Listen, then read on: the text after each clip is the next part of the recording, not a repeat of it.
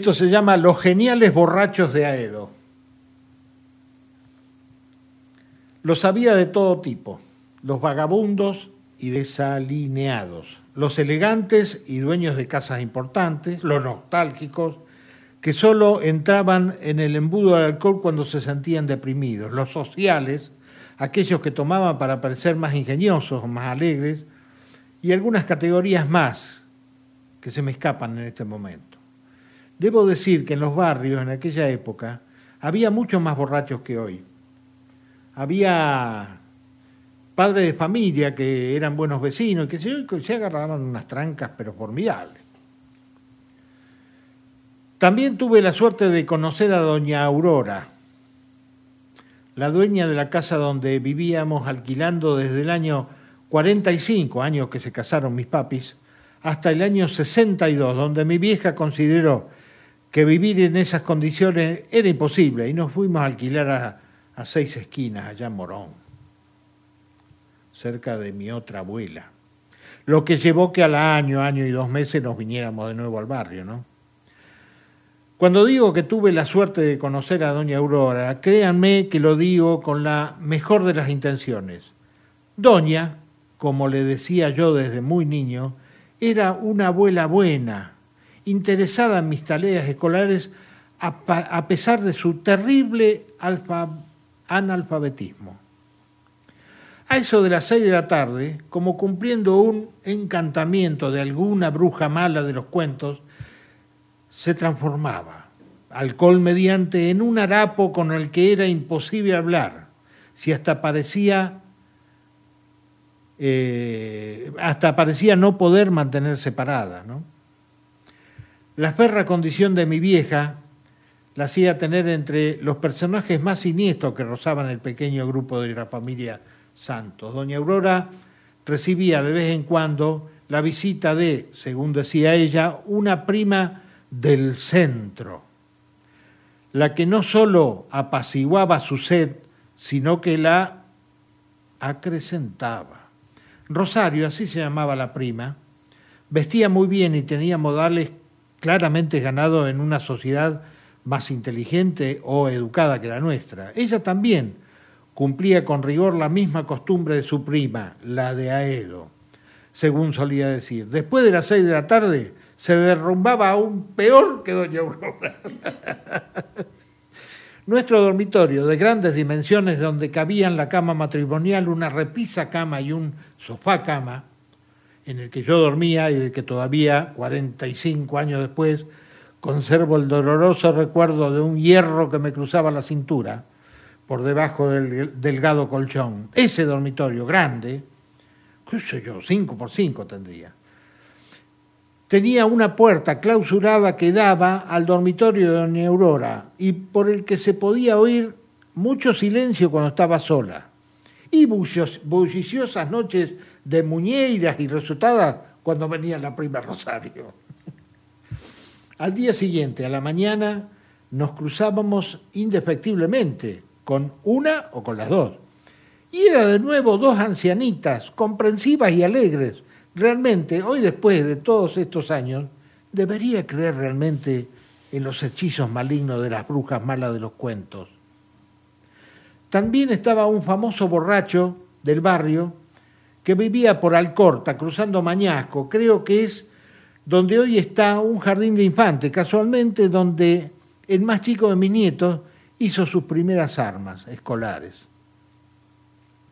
Este señor, siempre trajeado y elegante, pasaba caminando por enfrente de mi casa, riguroso traje, corbata al tono, zapatos lustrosos y maletín de cuero. La gente lo saludaba con respeto, aunque ya de niño noté en más de una oportunidad una sonrisa pícara a espalda de aquel personaje. Por la tarde volvía del trabajo caricaturizado desalineado y en algunas oportunidades sucio, sin el portafolio y sin saludar a nadie. Algunos años después, cuando me alcanzó la adolescencia, en una tarde de esas aburridas, sentados en el cordón de la vereda, recién estrenados los pantalones largos, calculo que a los 12 años, nos dio curiosidad la cuestión del, maletín. ¿A dónde dejaba el maletín este hombre? Comenzamos a hacer una disimulada guardia en la estación. Nos fue muy sencillo descubrir que bajaba del tren puntualmente a las 4 y 45 de la tarde, todavía elegante y con el maletín. En una charla donde nos pusimos, donde pusimos todas nuestras investigaciones en orden, nos quedó como deber para el día siguiente seguirlo a distancia y descubrir en qué gastaba la hora y pico que iban desde bajarse del tren y pasar perdidamente borracho por la calle nuestra. La respuesta no se hizo esperar. Puntualmente este buen señor caminaba las cuatro o cinco cuadras como caminando hacia su casa, pero hacía una parada técnica en un bolichito, tipo copetín al paso de aquella época, situado en la esquina de Las Bases y Rivadavia, enfrente de la librería de Porota Mengoni. ¿Se acuerdan? ¿Te acuerdas de esa Porota? La transformación se llevaba a cabo dentro de este sitio porque estaba bien y salía mal. Debíamos seguir investigando. El asunto era que no podíamos entrar así nomás al lugar. Un poco porque éramos menores de edad, en aquella época no podíamos ni asomarnos a la puerta de un boliche. Y otra, para no levantar sospechas en el borracho el trabajo de infiltración fue llevado a cabo, silenciosamente. Leímos un papel pegado en el vidrio del establecimiento que decía que necesitaban un mozo. La elección fue muy rápida. Lo llevamos a Alberto. Fue elegido ya que parecía y era algo más grande que nosotros. El pelado con todos sus, sus idas y vueltas entró al boliche 50 segundos después de nuestro investigado. Se presentó sin mirarlo en el mostrador. Lo atendió Ernesto. Del nombre nos enteramos después, era el dueño del lugar. ¿no? Charló lo necesario. Nosotros estábamos parados en la vereda de la sastrería de aquellos hermanos, em, ya me voy a acordar el apellido, que está, todavía está enfrente. Alberto le agradeció correctamente y salió. Al salir no lo miró al borracho para no levantar bandera. Ernesto le dijo, lamentablemente no podía tomarlo ya que era menor de edad, cosa que nosotros sabíamos. Pasó otro fin de semana. La parte sospechada realizaba el viaje que nos interesaba de lunes a viernes. Supimos que tal vez era bancario obtuvimos algunas informaciones sueltas preguntando aquí y allá sobre nuestro sujeto investigado, sin obtener muchos datos, salvo los del padre de Alberto, que nos dijo que no sabía dónde trabajaba, pero que coincidentemente algunos días viajaban juntos a la ida a Capital, pero que su trato se realizaba desde alguna distancia y con esa sonrisa media y una inclinación de cabeza y nada más.